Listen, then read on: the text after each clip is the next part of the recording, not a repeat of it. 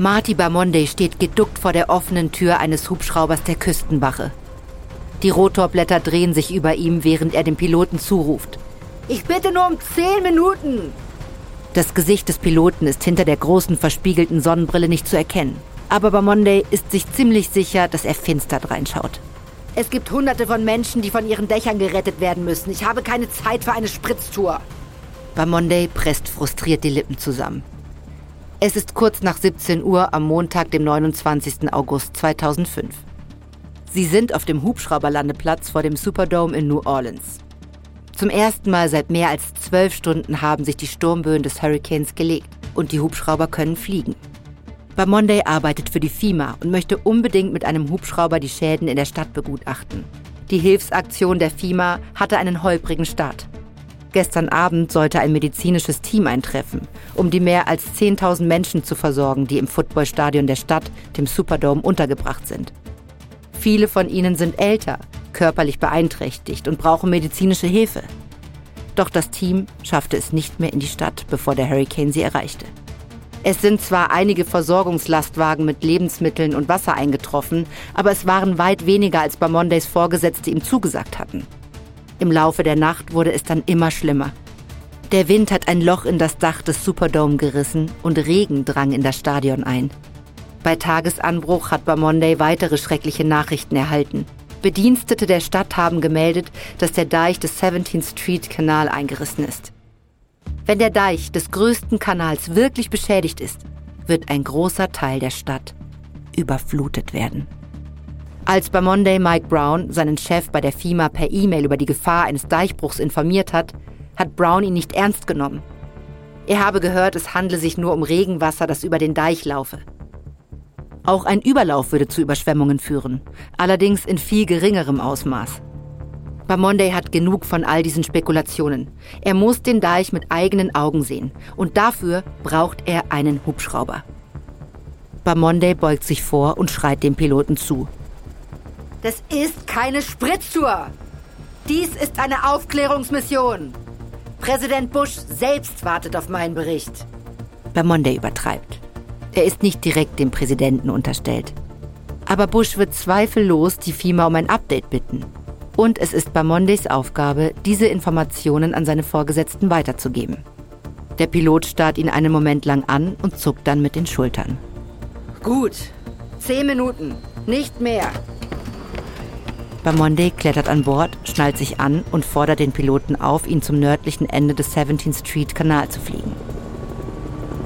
Als sich der Hubschrauber der Mündung des Kanals am Lake Pontchartrain nähert, bleibt Bamonde die Luft weg. Es besteht kein Zweifel, dass der Deich durchbrochen ist. Ein großer Teil der Flutmauer ist zerfetzt. Überall liegen Betonstücke verstreut. Bamonde schätzt, dass der Riss ungefähr einen halben Kilometer breit ist. Das Wasser strömt auf die Straßen. Bei Häusern in der Nähe des Deichs reicht das Wasser bereits bis zum Dachvorsprung. Und wenn das Wasser weiter in die Stadt strömt, werden bald auch weitere Stadtteile überflutet sein. Bamonde kann sehen, wie Menschen auf ihren Dächern stehen und verzweifelt dem Hubschrauber zuwinken. Er holt seine Digitalkamera heraus und beginnt eilig Fotos zu machen. Er will, dass Mike Brown und die anderen FEMA-Bediensteten verstehen, dass das, was sie für ein überschaubares Unglück hielten, sich in eine Katastrophe verwandelt hat.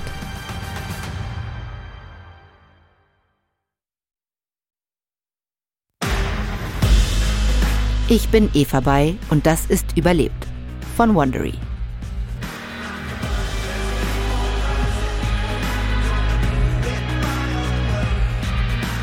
Am 29. August 2005 traf der Hurricane Katrina als Sturm der Kategorie 3 auf die Golfküste von Louisiana. Regierung und BewohnerInnen waren zunächst erleichtert. Einige MeteorologInnen hatten vorhergesagt, dass Katrina eine Kategorie 5 erreichen würde. Doch die Erleichterung wich bald Entsetzen, als klar wurde, dass mehrere Deiche, die die Stadt vor Überschwemmungen schützen sollten, durchbrochen waren. Sehr schnell würden 80 Prozent von New Orleans unter Wasser stehen und etwa 100.000 Einwohner eingeschlossen sein. Die Behörden auf lokaler und Bundesebene waren auf das Ausmaß der Katastrophe nicht vorbereitet und die Bürger und Bürgerinnen waren auf sich allein gestellt. Dies ist Folge 2 von 4, gestrandet.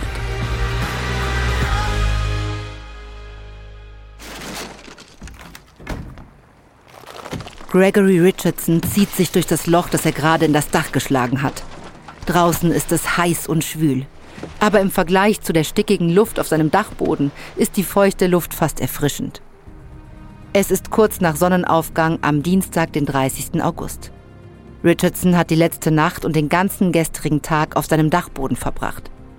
Stundenlang hat er durch die Falltür beobachtet, wie das Wasser angestiegen ist, bis das Erdgeschoss seines Hauses fast vollständig überflutet war. Ihm wurde klar, dass sein einziger Ausweg über das Dach führt.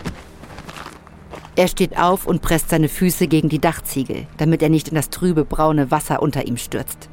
Er versucht sich einen Überblick über seine Umgebung zu machen. Es ist wie ein Schlag in die Magengrube. Die Überschwemmung erstreckt sich in alle Richtungen, soweit das Auge reicht. Die Dächer der Häuser ragen wie Inseln aus dem Wasser. Viele sind vollkommen zerstört. Das Dach eines seiner Nachbarn ist zur Hälfte weggerissen. Bei einem anderen Haus ist eine ganze Wand weggerissen worden. Als Richardson in das schlammige Wasser hinunterschaut, sieht er seine Terrassenmöbel vorbeischwimmen. Richardson hat so hart gearbeitet, um sich ein Haus in dieser gehobenen Nachbarschaft leisten zu können. Er war so stolz auf seinen Garten mit dem Pool, und er weiß, dass das auch für viele seiner Nachbarn gilt. Jetzt hat er das Gefühl, dass alles verloren ist. Er setzt sich auf das Dach und holt sein Handy hervor. Der Akku ist beinahe leer. Er versucht seinen Vater anzurufen, der 16 Kilometer entfernt im Lower Ninth Ward wohnt. Das letzte Mal, dass er mit ihm gesprochen hat, war vor fast 24 Stunden, als er ihn angerufen hat, um ihn vor den Überschwemmungen zu warnen. Doch dieses Mal geht der Anruf nicht durch. Er versucht sich selbst zu beruhigen, dass es seinem Vater gut geht, dass er es auf sein Dach geschafft hat. Aber er macht sich große Sorgen. Dann versucht er seine Frau anzurufen, die mit ihrem Vater nach Atlanta geflüchtet ist. Aber auch dieser Anruf geht nicht durch. Er starrt auf die überschwemmte Nachbarschaft und versucht nicht in Panik zu geraten. Er hat keine Ahnung, wie er von diesem Dach herunterkommen soll. Alles, was er noch hat, ist eine halbe Flasche Wasser und ein Drittel eines Brotleibes. Wie lange kann er es hier oben aushalten? Plötzlich hört Richardson das Geräusch von brechendem Holz. Es kommt von zwei Häusern weiter. Das Haus seines Nachbarn Charles. Charles, bist du das? Ja, ich bin's. Richardson beobachtet, wie sein Nachbar sich auf sein Dach hieft, genau wie er. Charles blickt sich um und wendet sich dann Richardson zu. Sieht so aus, als ob wir die Einzigen sind, die verrückt genug waren, hier auszuharren. Trotz allem muss Richardson grinsen. Er hat immer noch keine Ahnung, wie er von diesem Dach herunterkommen soll. Aber wenigstens ist er nicht allein.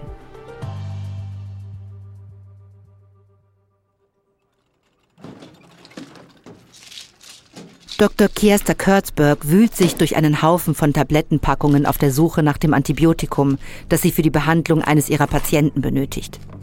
Normalerweise kommen die Pillen aus einem Medikamentenspender, quasi ein Automat für Medikamente.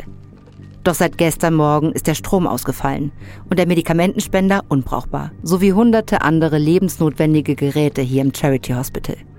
Auch die Beatmungsgeräte funktionieren nicht mehr, so dass das Personal auf der Intensivstation Beatmungsbeutel verwenden muss, um dem Patienten beim Atmen zu helfen. Eine nervenaufreibende und anstrengende Aufgabe.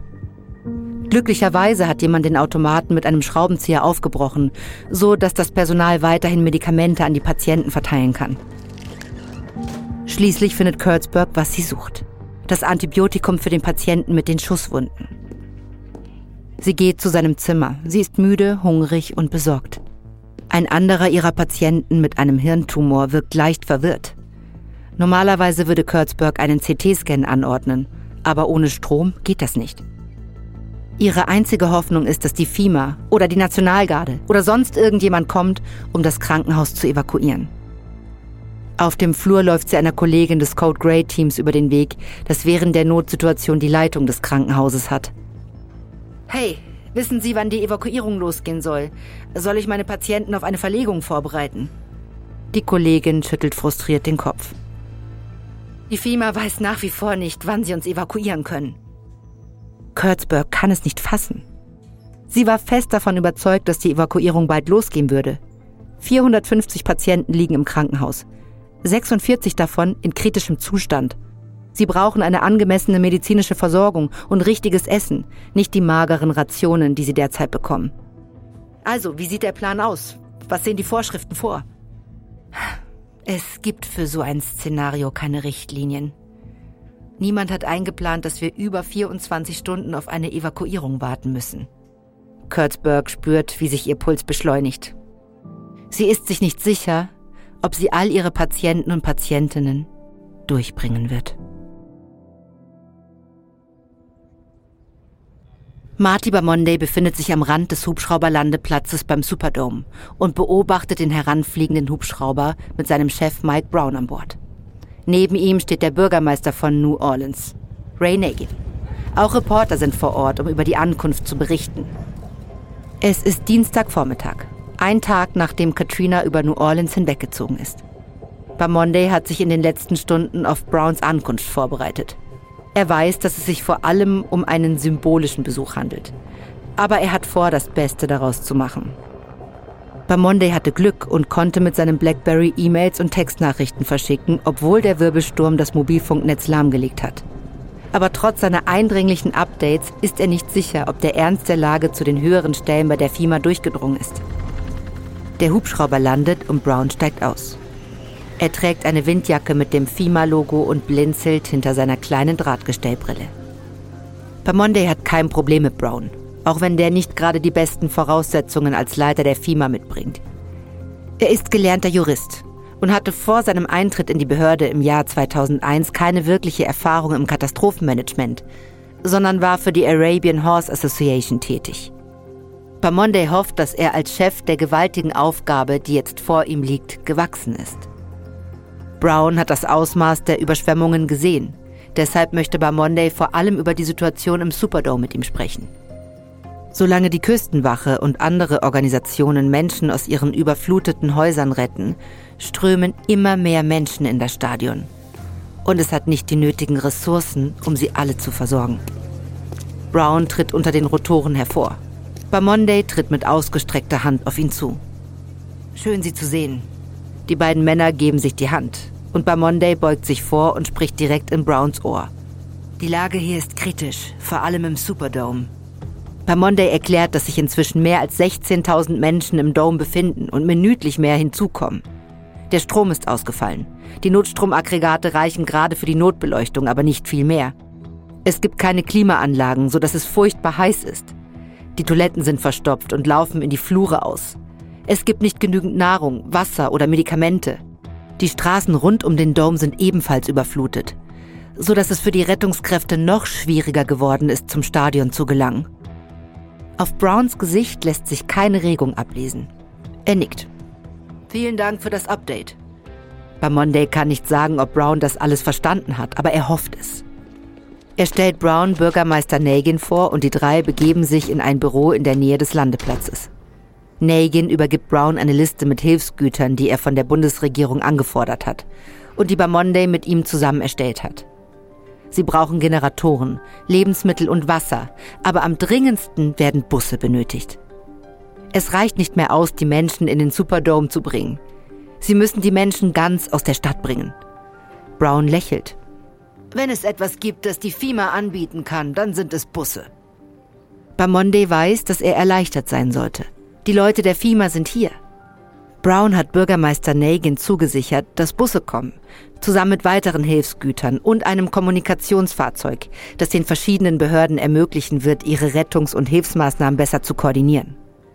Aber der Gedanke an die Vorräte, die vor dem Sturm eintreffen sollten, lässt ihn nicht los. Sie sind nie eingetroffen. Er hofft, dass Browns Zusagen nicht nur leere Worte sind.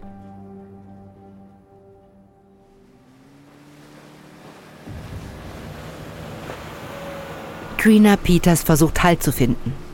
Sie ist an Bord eines Bootes des Department of Wildlife and Fisheries. Ihre Tochter Kia sitzt neben ihr. Trina hält ihren Blick nach vorne gerichtet und starrt auf den Rücken des Bootsführers. Die überschwemmten Straßen, die Zerstörung ihrer Heimat zu sehen, tut zu weh. Es ist Dienstagvormittag. Und für Trina und Kia ist es bereits die zweite Bootsfahrt innerhalb von 24 Stunden. Gestern Nachmittag waren sie von einem freiwilligen Helfer aus der Nachbarschaft von ihrem Dach gerettet worden. Da es immer noch stürmisch war, konnte er sie nicht weit bringen. Aber sie konnten über Nacht in einem verlassenen Haus bleiben, das noch stand. Der Mann des Department of Wildlife and Fisheries hat sie heute Morgen dort gefunden. Er will sie an der Poland Avenue absetzen, die noch über dem Wasserspiegel ist. Von dort aus werden sie Lastwagen der Armee abholen und zum Superdome bringen. Trinas Kopf fühlt sich an, als wäre er von ihrem Körper abgekoppelt. Und hinter ihrer Stirn pocht ein dumpfer Schmerz. Sie hat seit Sonntagabend nichts mehr gegessen. All ihre Medikamente für die Epilepsie, ihr Herzleiden und den Morbus Crohn sind in ihrem zerstörten Haus zurückgeblieben. Sie hofft, dass es im Superdome Lebensmittel gibt und sie dort von einem Arzt untersucht werden kann. Das Boot wird langsamer. Der Wildlife and Fisheries Agent ruft über seine Schulter. Ich muss Sie hier an der Brücke rauslassen. Gehen Sie einfach drüber. Trina und Kia klettern aus dem Boot und betreten das Stahldeck der St. Claude Avenue Bridge. Von da aus sind es nur wenige Schritte rüber in den Upper Ninth Ward und bis zur Poland Avenue. Die Straße verläuft entlang eines höher gelegenen Bergrückens und fast jeder Zentimeter der rissigen Betonoberfläche ist mit Menschen bedeckt. Trina schätzt, dass es mindestens tausend sind, Schulter an Schulter. Die Sonne brennt auf Trina herab und kein einziger Lufthauch geht durch die Menge. Sie fühlt sich, als würde sie jeden Moment ohnmächtig werden. Oh, ich muss mich irgendwo hinsetzen. Kia nickt und führt den Weg durch die Menge. Trina schaut sich die Gesichter der Menschen an, während sie vorbeigehen. Einige sehen aufgeregt aus. Ihr Adrenalin schießt durch die Krise in die Höhe. Andere sehen völlig fassungslos aus, als könnten sie nicht glauben, dass das wirklich passiert. Andere weinen ganz offen. Dann sieht sie ein bekanntes Gesicht. Einen ihrer Cousins. Er fällt Trina und Kia in die Arme. Dann deutet er in Richtung eines Supermarkts. Der Besitzer hat ihn aufgemacht. Er meinte, wir können alles nehmen, was wir brauchen. Also sagt mir, was ihr wollt, dann hol ich's euch. Trina hat seit über 24 Stunden nichts mehr gegessen oder getrunken. Bis auf ein bisschen Mundwasser, das sie und Kia in dem verlassenen Haus gefunden hatten. Sie schaut ihren Cousin an. Und vor lauter Dankbarkeit steigen ihr die Tränen in die Augen. Etwas Wasser und Orangensaft, wenn Sie den haben. Und etwas zu essen. Egal was. Danke. Sie fragt sich, wie lange es dauert, bis die Lastwagen der Armee ankommen und sie zum Superdome bringen. Und ob es dort Essen und Medikamente geben wird. Aber vor allem fragt sie sich, ob sie die Kraft hat, diesen Albtraum zu überstehen.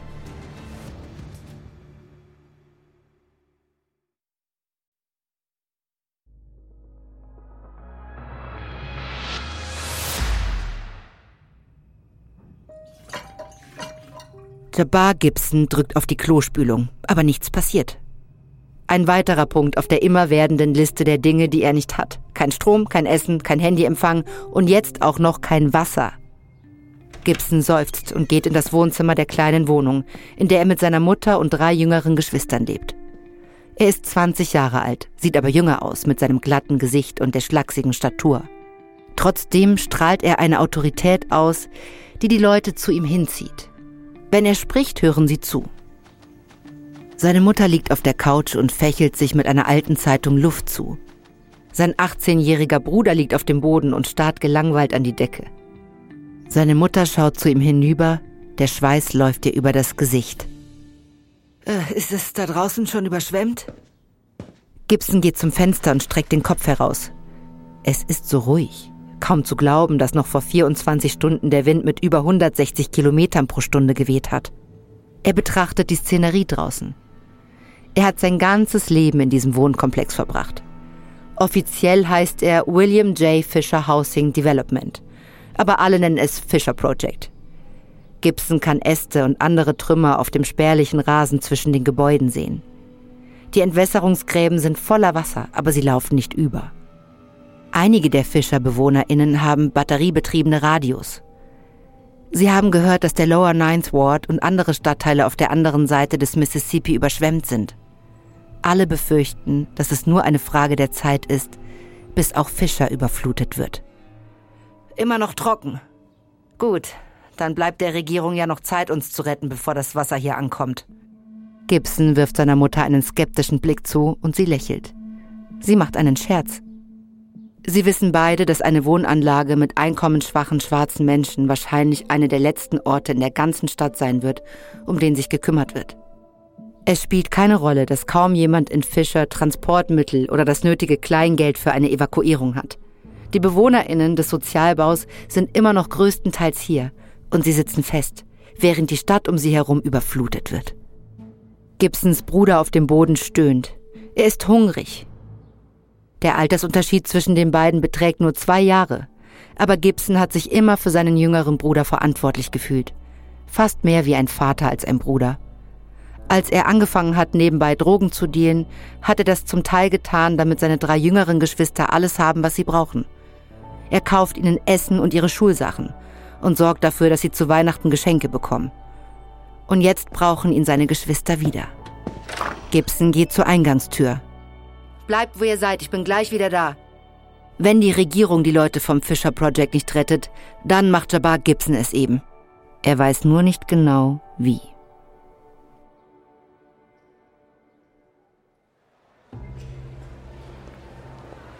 Kias Augen fangen an zu tränen, als sie den Superdome betritt.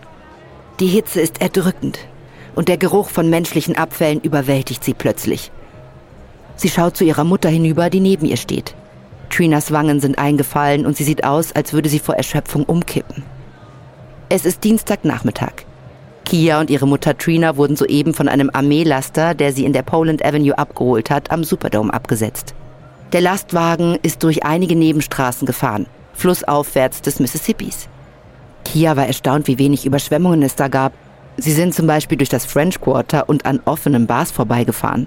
In denen hat teilweise Licht gebrannt und Bands haben gespielt. Es hat sich surreal angefühlt, fast so, als hätte der Hurricane nie stattgefunden. Jetzt blickt Kia in das höhlenartige Innere des Stadions. Es ist dunkel, abgesehen von ein paar Notleuchten und Sonnenstrahlen, die durch die Löcher im Dach scheinen. In den Schatten kann sie Menschen sehen. Tausende von ihnen. Sie liegen ausgestreckt auf dem grünen Fußballfeld aus Kunstrasen oder sitzen zusammengekauert auf den Tribünen. Eine neue Welle fauliger Gerüche schlägt Kia in die Nase und sie muss würgen. Sie muss von hier verschwinden. Sie kneift sich die Nase zu und zeigt auf die Sitzreihen des Domes.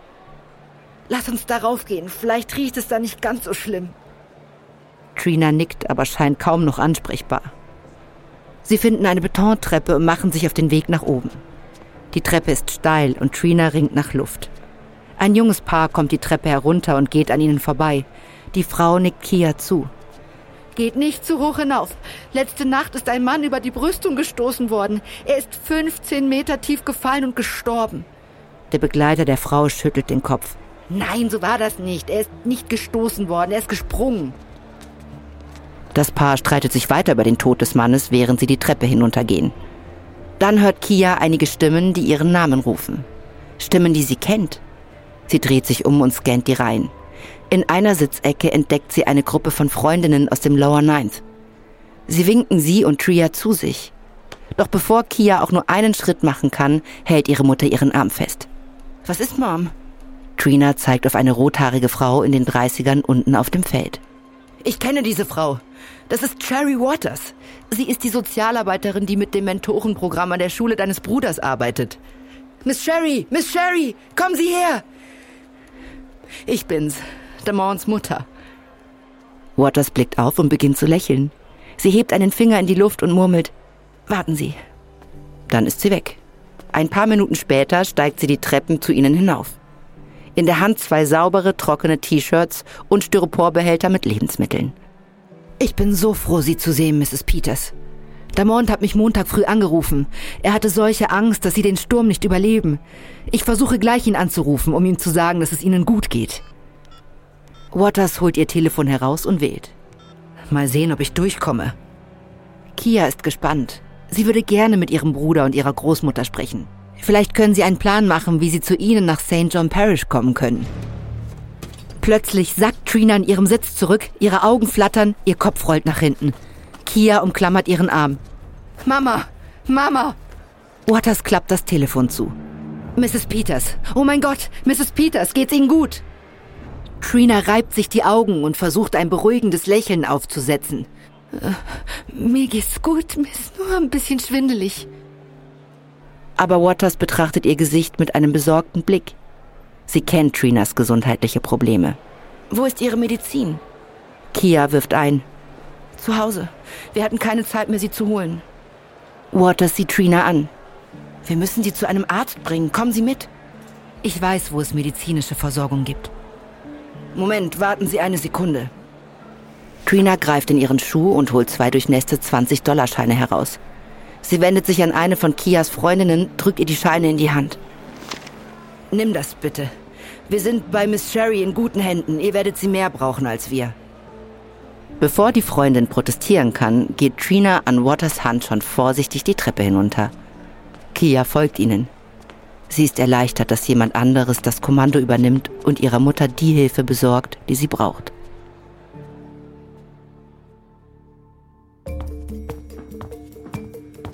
Sally Foreman eilt einen Gang des Hyatt Hotel entlang. Sie läuft einem breitschultrigen, glatzköpfigen Mann mittleren Alters hinterher. Es ist der Vizegouverneur Mitch Landrew, der aus Baton Rouge, der Hauptstadt Louisianas, gekommen ist. Entschuldigen Sie, Herr Vizegouverneur. Es ist Dienstagnachmittag und Foreman hat seit Tagen nicht mehr richtig geschlafen. Sonntagnacht hatten sie und ihre Familie im Haie Zuflucht gesucht, als der Sturm über der Stadt wütete. Gestern Abend sind sie in ihr Haus zurückgekehrt, erleichtert, dass es weitgehend unbeschädigt war. Sie haben dort eine weitere, heiße und schlaflose Nacht verbracht ohne Strom, ohne Klimaanlage und bei Temperaturen über 30 Grad. Heute Morgen hat ihr Mann die Kinder zu ihrer Tante in Lafayette gebracht, während Foreman zurückgeblieben ist. Als Sprecherin des Bürgermeisters kann sie New Orleans nicht verlassen. Sie ist den ganzen Tag umgeben von Chaos. Wo auch immer sie hinkommt, wird sie umringt von Menschen, die um Hilfe bitten. Die versprochenen Hilfsgüter der FIMA sind nur mit Verzögerung angekommen. Tausende von Menschen sitzen umgeben von Wasser auf Straßenüberführungen fest und warten darauf, gerettet und in den bereits überlasteten Superdome gebracht zu werden. Hotels, die keinen Strom und keine Lebensmittel mehr haben, werfen ihre Gäste raus und schicken sie ebenfalls zum Superdome. Sie müssen die Menschen aus der Stadt bringen. Die FIMA hat gesagt, dass Busse unterwegs sind, aber keiner weiß, wann sie endlich ankommen. Foreman versucht also, die stadteigenen Busse einzusetzen, um mit der Evakuierung des Superdomes zu beginnen. Aber es gibt ein Problem. Und sie hofft auf die Hilfe des Vizegouverneurs, um es zu lösen. Sie ruft erneut. Vizegouverneur, Mr. Landrew. Schließlich wendet sich Landrew ihr zu. Wenn Sie zurück in Baton Rouge sind, können Sie bitte Brenda Hatfield finden. Hatfield ist die oberste Verwaltungsbeamtin in New Orleans und für das Verkehrswesen zuständig. Sie wurde nach Baton Rouge evakuiert. Und da die Telefone nicht funktionieren, kann Foreman sie nicht erreichen. Äh, okay. Sagen Sie ihr, wir müssen wissen, wo die Schlüssel für die Busse sind. Wie bitte? Wir wissen nicht, ob sie sie mitgenommen hat oder ob sie an einem sicheren Ort sind, aber wir brauchen sie. Landrew nickt. Ich werde sehen, was ich herausfinden kann. Foreman dankt ihm und versucht, ihre Verlegenheit zu verbergen. Sie weiß, wie absurd die Situation ist. Dass die Stadt New Orleans die Schlüssel für ihre eigenen Busse nicht finden kann. Aber seit dem Hurricane ist nichts mehr nach Plan gelaufen. Foreman kehrt um, um den Bürgermeister zu finden. Auf dem Weg zur Treppe am Ende des Flurs blickt sie aus einem Fenster auf den Superdome auf der anderen Straßenseite. Es wimmelt nur so vor verzweifelten Menschen. Foreman versucht ihr Bestes, ihnen zu helfen. Aber es scheint nicht genug zu sein.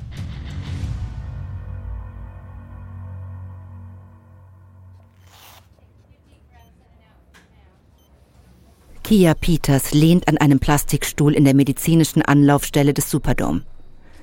Ihre Mutter Trina sitzt auf dem Stuhl, eine Infusion im Arm. Plötzlich spürt Kia, wie ihre Mutter die Gürtelschlaufe ihrer Shorts ergreift. Kia blickt zu ihr. Ihre Mutter zittert am ganzen Körper. Mom, bist du okay? Aber Trina antwortet nicht. Ihre Augen sind verdreht.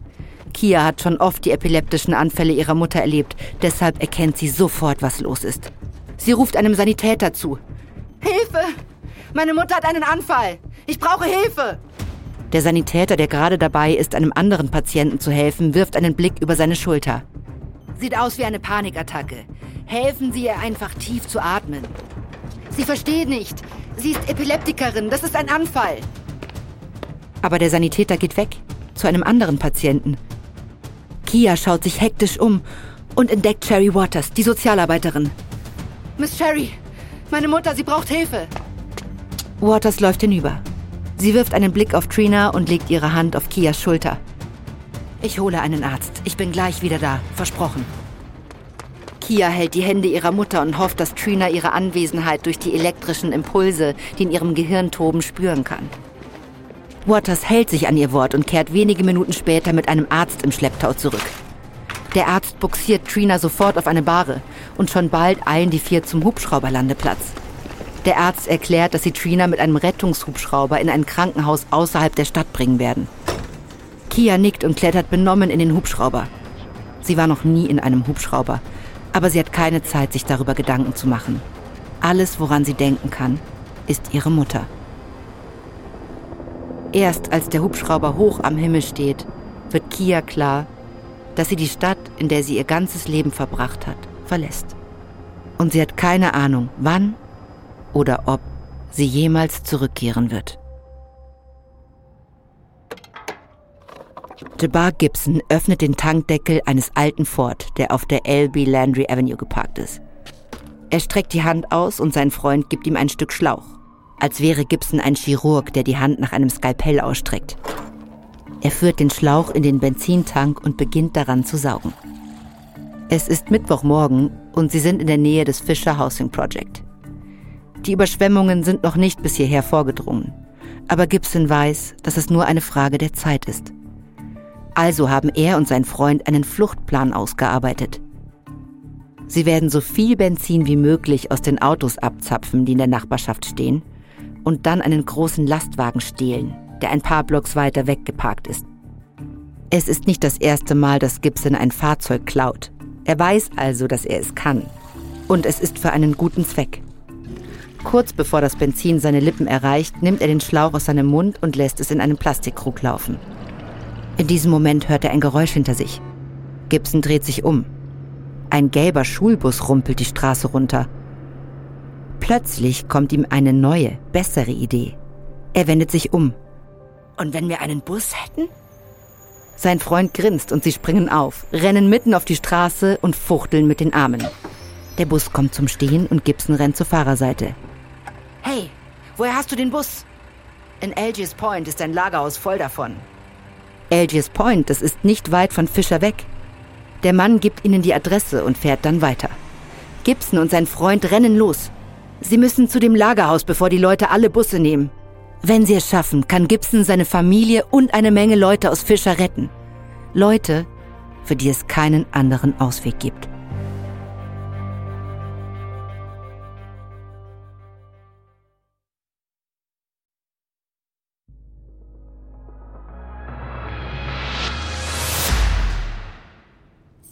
Jabbar Gibson steckt den Schlüssel in das Zündschloss eines alten gelben Schulbusses und dreht ihn.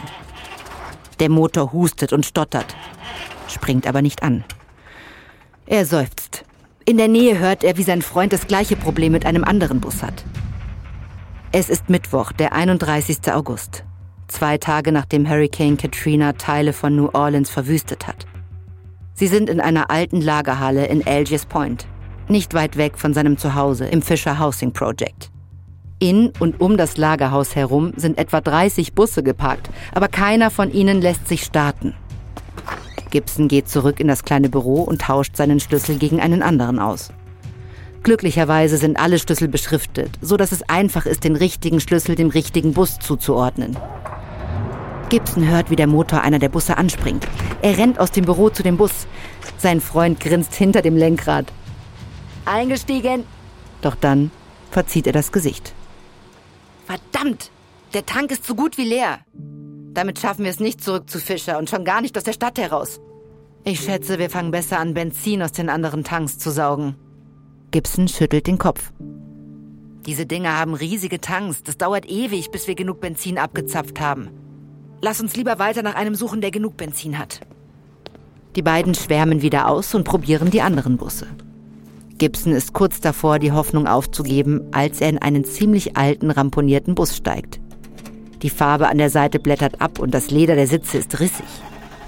Doch als er den Schlüssel umdreht, erwacht der Motor zum Leben. Ein paar Warnleuchten blinken, aber die Tankanzeige zeigt an, dass der Tank fast voll ist. Gibson stößt einen triumphierenden Schrei aus und drückt die Hupe. Sein Freund eilt herbei und klettert hinein. Gibson löst die Handbremse und legt den Gang ein. Aus Gewohnheit blickt er in den Rückspiegel. Aber er kann nichts hinter sich sehen, außer den leeren Sitzreihen. Ihm wird klar, dass der Spiegel dem Fahrer den Blick auf die Kinder ermöglichen soll, nicht auf das, was sich hinter dem Bus befindet. Er wird noch einmal daran erinnert, dass er noch nie ein so großes Fahrzeug gefahren hat. Gibson zuckt mit den Schultern. Learning by doing.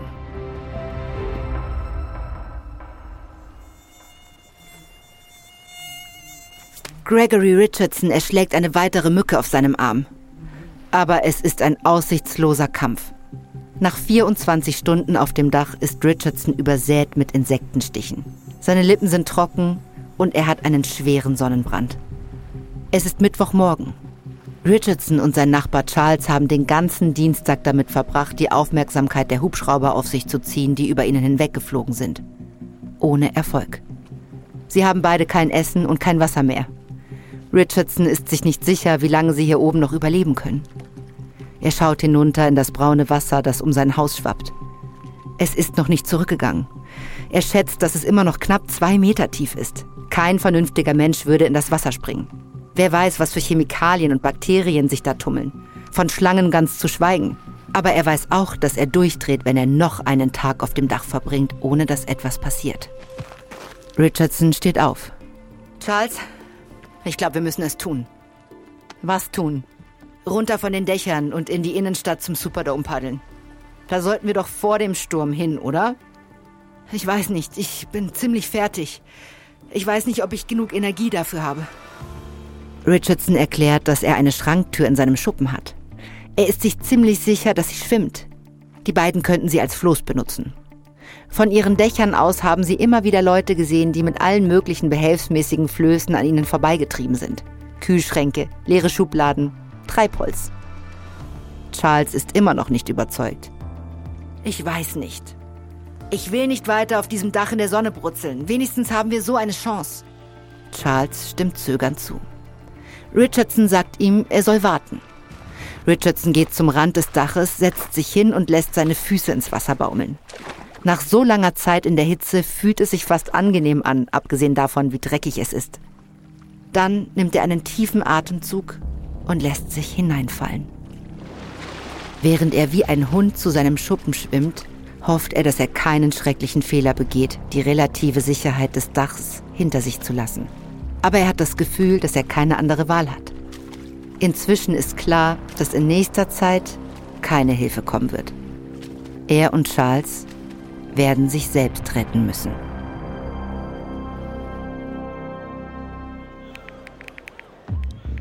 Im Superdome tippt Marty Bamonday so schnell er kann eine E-Mail auf seinem Blackberry.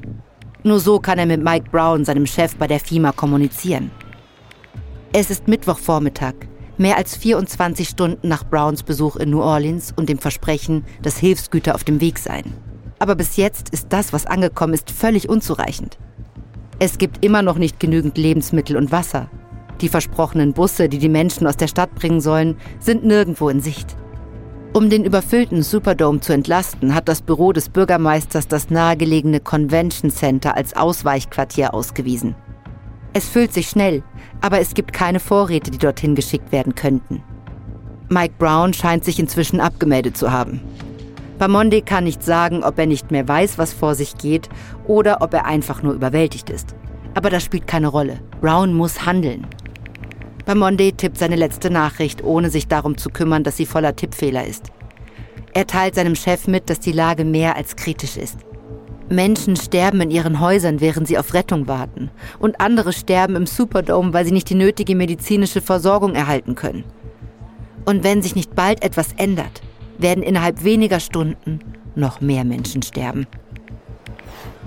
Er beendet die E-Mail und drückt auf Senden. Ein paar Minuten später summt sein Telefon. Es ist eine Einsatz-E-Mail von Brown. Danke für das Update. Gibt es etwas Bestimmtes, das ich tun oder lassen sollte? Bei Monday bald die Fäuste.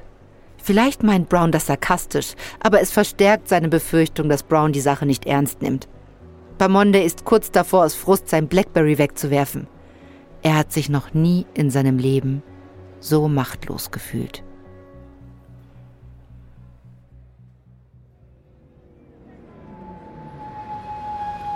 Jabbar Gibson fährt vor dem Fisher Housing Project vor. Die Menschen stehen auf dem Bürgersteig. Viele von ihnen tragen Taschen mit ihren Habseligkeiten. Es muss sich herumgesprochen haben, dass Gibson auf der Suche nach einem Bus war. Er öffnet die Türen und schreit hinaus. Los geht's! Steigt alle ein! Er sieht den Leuten beim Einsteigen zu. Er ist nervös. Das Hochwasser kann sie jeden Moment erreichen und dann sind sie eingeschlossen. Oder die Polizei könnte auftauchen. Und er bezweifelt, dass die Vertreter des Gesetzes ihn in einem gestohlenen Bus wegfahren lassen würden. Er ist, wie man so schön sagt, Polizei bekannt. Erst vor zwei Wochen hat er sich mit der Polizei von New Orleans eine rasante Verfolgungsjagd geliefert.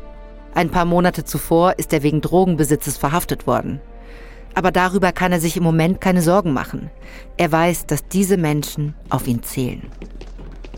Der Bus füllt sich langsam, aber davor warten immer noch viele Leute. Er schaut in den Rückspiegel. Macht Platz, macht Platz. Drei oder vier Leute auf jeden Platz. Wenn ihr Kinder dabei habt, nehmt sie auf den Schoß. Die Leute tun, was er sagt und rücken auf ihren Plätzen zusammen.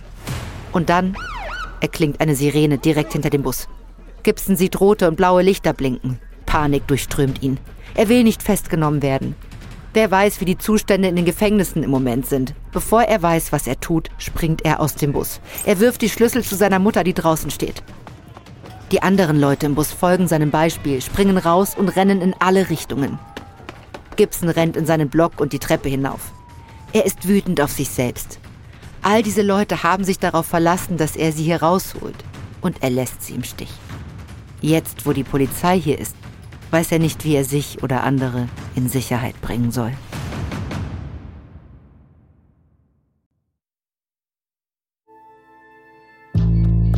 Dies ist die zweite Folge unserer vierteiligen Serie Hurricane Katrina. Wenn dir unser Podcast gefällt, freuen wir uns über eine 5-Sterne-Bewertung. Hier noch ein kurzer Hinweis zu den Szenen in diesem Podcast. In den meisten Fällen wissen wir zwar nicht genau, was gesagt wurde, aber unsere Geschichte basiert auf echten Tatsachen und gründlichen Recherchen.